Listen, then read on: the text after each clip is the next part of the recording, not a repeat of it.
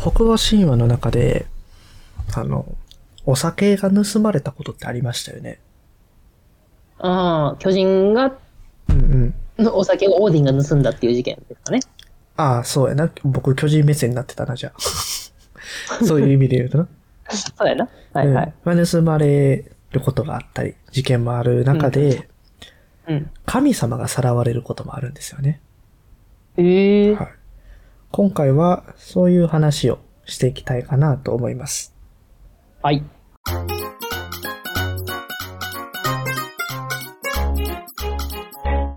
ということで、はい。あの、まあ、こう、さっき、神が、神がさらわれるってことがあるんですけど、さらわれるのは、イドゥンという女神様です。ああ、聞いたことある気すんな。はい、出てきた、出えっとてきたことがあると思います。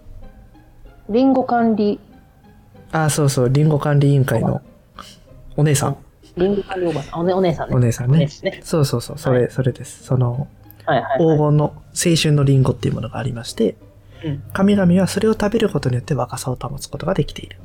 っていうような代物です。で、それの管理をしているのが、イドゥンという女神様ですね。はいはいはい。彼女がさらわれます。ええ結構重大なんじゃないですか、それだそう、重大な事件です。イドゥン誘拐事件、重大なう。うん。事件ですね。うん。なぜそうなることに至ったのかっていう話を、まずはい今回はしていきたいかなと思います。はい。はい。えっと、神々と巨人の関係なんですけど、うん。まあ、あの、この前、はあの、登場していた、バフトール・ドニルさんみたいに、うん賢い巨人とは、まあ、うん仲良くて、飲み会とか開いてたらしいんですよね。ええそうなんや。うん。賢い巨人とはね。うん。うんうんうんでな、んかトゲがあるね。はい。それの飲み会の幹事をしていたのが、うん巨人族でありながら、うん。海の神様でもある、うん。エーギルという人物です。ええうん。飲み会部長、宴会部長。宴会部長。うんうんで、エーギルの語源は、招き入れるものという意味ですね。うん。こっからもなんか宴会感が漂ってそうやいな。るんですけど、うん。あとまあ、もう一個考えられるのは、エーギルが海の神であるっていう点から、こう、海難事故とかに誘っていくような存在。死を彷彿させるような存在でもあるのかもしれないです。なるほどね。うん。でマ、イナスな意味もあるね。そう、あるのかもしれないかなと思います。うんで、このエーギル、奥さんがいます。うん。奥さんは、ラーンという名前です。うん。うん。ラーンご婦人ですね。うん。このラーンさんの名前の語源は、略奪という意味です。へえ。こちらもちょっと連れ去るようなうん感じで、招き入れて連れ去ったりするようななるほどね。名前があれ変ですわねってきてます。あの、招き入れる方はだから多分、言葉巧みに言ってる感じするやん。うん。うんで、ラーンさんは拉致してる感じすうるよね。ん。 そうよね。もう強引にガンって。うん。可能性はありますね。はい。で、そのラーンさんは、海に溺れた人たちを、水から救い上げて、うん。海の中にある死者の国に連れていくためにお網を持ち歩いてます、もう、すごい情報量やったけど、今、一文で。海に溺れた人たちを水から救い上げて海の中の死者の国に連れていく網を持っています、助けてる助けてるそれ。まあ、こう苦しむよりも苦しむを長くするよりは死者の国に連れてってあげるというような意味合いもあるのかもしれません、楽にしてやるってやつですね。そうそうあのフランダースの犬で天使に持ってかれますよね、ネロは持ってかれるって。連れてかれます、はい導かれます、召し上げられますね。そうそうそう。まあそんな感じのニュアンスなのかなとか思いながら、うんこの夫婦の間には9人の子供がいいます。うん。で、それらの主筋なんですけど、どうやって生まれたかなんですけど、全部海の波からできてます。波の乙女。波の乙女の、うん、どうなんかな。なんか波の乙女っておらんかった北欧神話の中に、うん。おったっけうん広間を照らし出して、もうその剣、剣とかた、あの、剣さえあれば、もう照明高んでもいいやんってぐらいキラキラさせてたんですよね。おーめうんめちょっとなんか、ちょうん。っとその、意味があるけどね。 き剣や刀がギラギラし、キラキラしてるのは、あくまで反射ですからね。まあ、そう、そうだね。 そうだね。引きの、引きの姿勢されてますけど。そうだね。まあ、そうやけど。確 かにね。うん。まあいいや、ごめんな さい。でただの就職でしたね、今の。就 職ですねその、表現としてのね、多分ね、うんあれですよね。で、壁には豪華な盾、シールドが飾られていて、エーゲルはそれを見て、ああ、豪華やな、みたいな感じな感想を抱きました。宴会の参加者なんですけどもうん、結構名の通った者たちが、揃い踏みのおおオーディン、フリッうク、トール、ニョルドうん、フレイうん、ヘイムダうルん、チューうルん、そしてロキ。ー。おーで、その他にもバルドルうん。で、その奥さんのナンナっていう奥さん。うんうん。あとは死の神様であるブラギ。うんと、その奥さんであるイドゥンが参加していました。わあ、はい。で、まあさっき、このイドゥンは、そんな、先ほどせ言ったような説明、リンゴの管理をね、していて、うんうんまあそんな状態で。うん。うん。で、まあブラギさん、その、イドゥンの旦那さんですね。おしゃべり好きなんですよ。うんうんで、エーギルの隣に宴会中座ってきて、まあいろんな話を、雑談をしてて。うん。うんうん。その話の中に、アスガルドの神々に降りかかったエピソードを話し始めるんです。はいはいはいはい。で、こっから回想シーンに入っていきます。うんうんううんんうん。あ、そういうことか。そそういうこう構造ねう。。あの、散々なんか僕が、エーゲルが招き入れるもので、なんか略奪とか言ってたんですけど、うん。あの、彼らは何の誘拐もしません。なるほどね。はい。うんうん。このエピソードの中で、イドゥンが誘拐されます。なるほどね。そう体操そう。の中だから。そうそう。こんな話あってんっていう話の中で。うんうんうん。なるんですよね。はい、そのブラギが過去のはい。回想シーンに入ってくんですけど、その内容として、オーディとヘーニルとロキの3人が旅に出るというお話です。えーそんな、なんかスピンオフみたいな。うん。で、うんヘーニルは、あの、万神族との人質交換の時に出てきた神様ですね。アース神族側から送られたやつ。ああ、あんまあれ頭良くないやつ。そうそう、あの、ミーミルと嘘ついて、あの、首、みそあの、うんぬんかんぬんで首だけ返ってきたような時に、登場、ちょ、ちょろっと登場してたヘイニルさんですね。なで、るほど。まあ、そこで殺されたんですけど、なんか脇役とかでたまに出てきたりします、北欧神話の中で。え、ヘーニルは死んでないやんだ。えそうか、ヘイニルも死んでないか、そうか、そうやな。うんうんまあ、まあそんな感じで、まあ、脇役とかでたまにちょろっと出てくるような存在の神だか様らです。多分、あんまり、その、まあ、頭は良くないけど、うん、気はいいやつなんですよね。だろうな。多分な。うんうん。で、ちなみに、その、3人出てくるんですけど、ヘイニルの描写ほとんどなくて、オーディとロキばっかっていう、ちょっ なるほとどちょっと悲しいところもあるんやけど。で、このお三方がうん、山小屋一つない山を登っていくんですよね。で、その道中で、3人は持ってきてた食料全部食べちゃって、うん。困ったってなるんですよね。うんうん。腹減ったどうしよう。困ります。ポセイドンさんならその時どうしますかえー、その3人でうん山の中でうん。まあ、荒れ果ててます。食べるならヘーニルかな。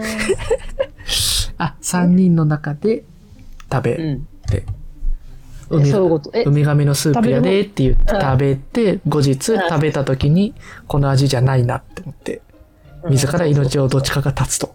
うん、そういうこと、そういうこと。あ、そういうことかなあ、違うよい。やいや、もうウミガメのスープ今まで溶いたことない人に対しては壮絶なネタ バレよ。なあまあな、た確かうんに。それ申し訳ないことし結てしまう局、ウミガメのスープの最高傑作はウミガメのスープやと思うか原点にして頂点。ら。うん。はい、ごめんなさい。はい、失礼しましたそ。んな感じ。えっと、まあ僕のせいですね、完全に。うんうん はい。まあ、その、三人を食べるみたいなことはなくて、うん。ちょうどその時にうん。牛の群れを発見するんですよ。なんでやねちょうどよくね。ん。いや、おななんもないって言ったやん。ちょうど谷間におったんですよ。 後ろのあなねるほどね。ちょうどよくね。うんちょうどよくね。で、そう見つけたら、ポセイドンさんならどう思いますかえお腹空いてる時に牛、じゃ牛の群れを発見したんですよ。ラッキーやん。ラッキーってなってどう思いますかどういう行動に移ろうとしますかえ、それ捕まえに行く。捕まえ。えて食べる。食べる。そうですよね。食べるしかないですよね。はいはいはこの三方も、その行動に起こし始めます。いはい。はいは群れから一頭を捕まえてうん、命をいただくことにしました。い。うん。いただきますと。はいで、茹でて食べようと思って火を起こして茹で始めたんです。うんうんうん。で、まあ、こう水がブクブクとしていて、うん。そこに牛を入れてうん待つこと、いくつか経ちまして、はいまあそろそろ茹で上がった頃かなとうん。思って確認したら、うんその牛ほとんどまだ生だったんですよ。うんうんうん全然火。通ってなくて、うんうん。何事やと。うん三人おかしいな。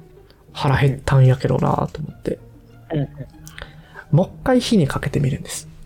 うんでも状況は変わらなかったんですよね。はい3人は思います。どういうことやうん。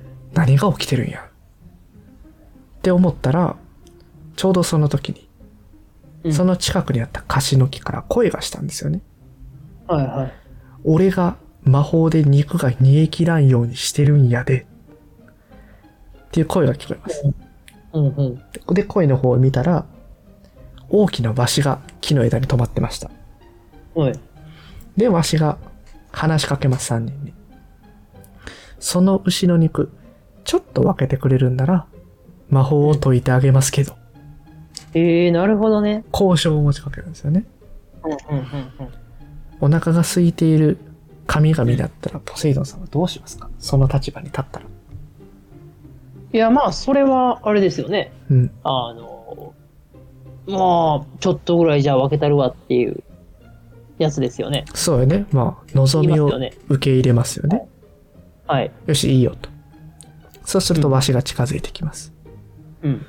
そしたら、肉からたちまちいい香りがしてきて、うん火が通ってきたんですよね。魔法が解けた証です。あれですね。うんあ。の、ランサムウェアと同じやり口 です ね。あ、そうなのあの詳しく。うん。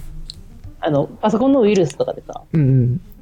あの、企業とかのパソコンに、うんうん。あの、ウイルスで、その、感染させて、うん。で、あの、暗号化とかして、うん持ち主が触れへんようにする。はいはいはい。で、仕事とかできひんようにする。うんうんうん。 で、うん身代金払ったら動け、動かすようにするよ。みたいなるいくら払ってくれたらパスワード元戻しますよ、みたいなあ、そうそうそうそうそう。っていうのをやるのがランサムウェアや。な。なるほど。もうまんま一緒やな。あんまり一緒。うん確かに。ああ、こいつはランサムウェアでした。元祖ランサムウェア。はい。わしはランサムウェアですねうん。で、まあ、火が通ってきまして。ああ、完成みんな喜びます。うん。そしたら、わしが、牛、その牛の、もも肉や、肩ロース肉や、うん肩バラ肉の部分を、掴んで飛んでいきました。はい。わしは牛のいい部位を取っていったん ですよね。なるほどね。うんうんで、三人が、あってなります。取られたっつっうんうん。てで、この中で怒ったのは、一番怒ったのはロキでした。あ、そうなんや。ロキが、そのわしを追いかけてきます。うんうん。動機は、まあ、怒りもあったんですけど、アース親族の役に立ちたいなと思ってた頃なんですよね。あーなるほどね。最近ちょっとその時信代だ用を失ってたりとかもしたのうでん、ちょっと、あの、うん名誉挽回というか、うんうん。うんしたいなと思って。うんで、ロキは、そのうん、鍋を沸かしてた火元から薪を一本取って、わしを殴ります。うん。はいそしたらわしの背中に直撃したんですよね。はいはい。で、でもなんでか知らんねんけどうん、その殴った木がわしの背中から外れ、離れなくなって、くっついうて、ん。しかもロキの手からもその木が離れんくなって、うんロキが誘拐されます。そのまま飛んでいくんや。そうそうそう。なるほどね。ロキ、こう、ね、あの、わしにくっついた木を持っているロキは飛ばされていって、で、地面スレスレ飛んでるんですよ、わし。うん。で、引っ張られてるロキは、あの、イメージしてもらったらいいけど、例えばこう映画とかでさ、車とかのバンパーにこうくっついてたらさ、バンバンって体打ちつけられたりするやん。うん、うん、うん。そん。な感じでスレスレを飛ばれてるので、両足が岩にぶつかったりしてすごい痛いんですよね。なるほどね。。ロケかわいそううんで、そんな感じで、止めたでも離れられへん。どうしようもなくて、うんうんロキは仲直りしようやって、交渉を持ちかけるんですよね。はいはいはい。で、わしが突きつけた、あの、条件がうん、イデュンが持ってるリンゴをくれるならいいよ。おお。それの条件に対してロキは、それは無理やろ。アース親族裏切ることはちょっとできへんよ。うん、うん。で、言ったら、わしは、あの、あっさりと、あ、そ、そうでっかと。思って、低空し、こうしながらロキの体、地面とか石の上を擦りつけるように飛びます。なるほど。で、ロキの流血によって地面が赤く染まったり して、ロキはもういよいよ身の危険を感じてきますよね。う。うんん。あ、死ぬかもしれん。で、刺したので、持ってくるから助けてください。はいということによって、うんあの、イドゥンが誘拐される物語に続いていきます。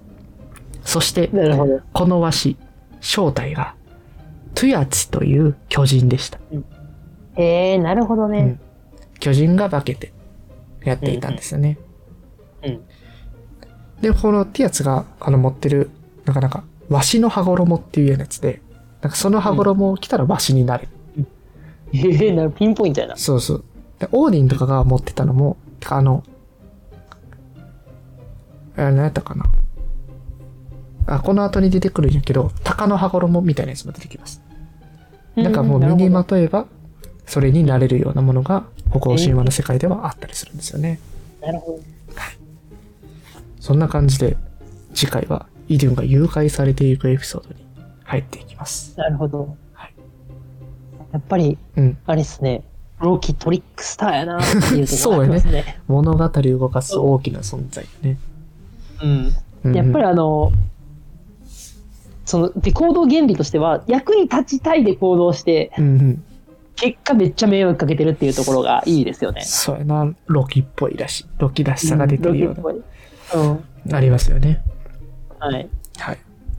ということで、次回に続いていくんですけども、うんまあ、このお話の続きが気になるよという方がいらっしゃいましたら、あの、このポッドキャストの高評価とか、コメントとか、はいあの、レビューとかを書いていただければ、私たち大変喜びますので、よろしくお願いいたします。よろしくお願いします。はい。ということで、こんな感じで終わっていきたいと思います。ありがとうございました。はい。ありがとうございました。